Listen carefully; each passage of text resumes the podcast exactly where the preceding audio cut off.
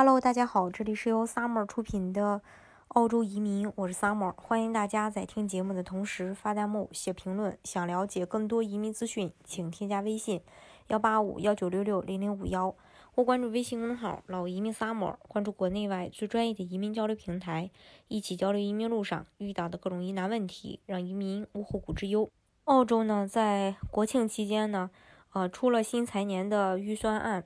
然后移民配额的话还是十六万不变，嗯，跟上一个财年是保持一致的。嗯，我们说一下各个移民配额吧，就是嗯新的财年当中，像投资移民，它从二零二一年的七月一日起，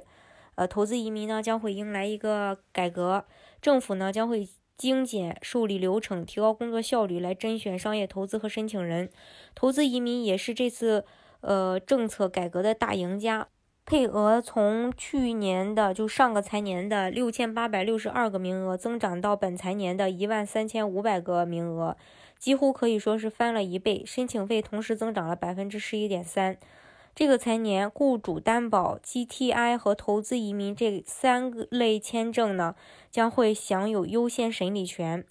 因为疫情的原因，澳洲的经济受到了重创。为了加快澳洲经济的复苏、增长就业率，联邦政府在这次政改中分配了一万五千个名额给 GDI 类签证，同比上个财年翻了两倍。上个财年只有五千个名额。澳洲政府希望通过这些杰出人才带动澳洲的经济发展。另外，再就是关于家庭类的移民，家庭类的移民是七万七千三百个。名额里有七千两百三七千七万两千三百个名额是分配给配偶移民的。上个财年呢是三万九千七百九十九个名额，同比增长了百分之八十二。政改对于申请人和配偶的英语能力都提出了要求，申请人及其配偶都要具备呃 Functional Level English，就是等同于呃雅思总分不低于。呃，四点五分，PTE 总分不低于三十分，于二零二一年年底生效。这也是为了提高社会凝聚力和澳洲的经济发展，并且移民局会优先去呃审批居住在澳洲指定地区的境内的签证申请人。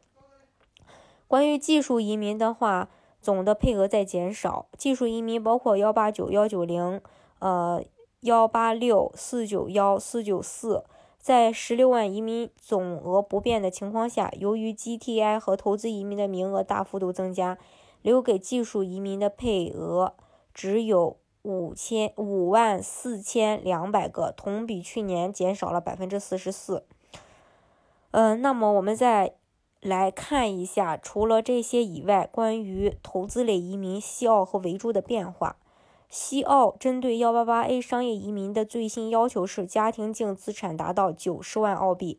管理企业持股和营业额的要求是百分之五十一报税的年营业额低于四十万澳币，百分之三十报税的年营业额不低于四十万澳币，百分之十如果是呃如果百分之十的话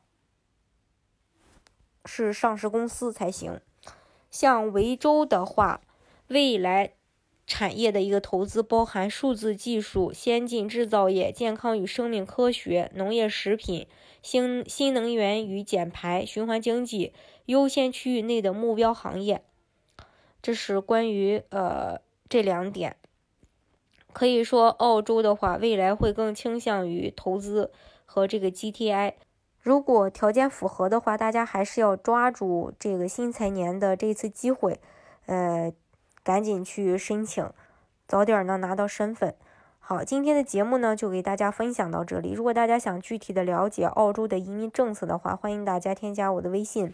幺八五幺九六六零零五幺，或关注微信公众号“老移民 summer”，关注国内外最专业的移民交流平台，一起交流移民路上遇到的各种疑难问题，让移民无后顾之忧。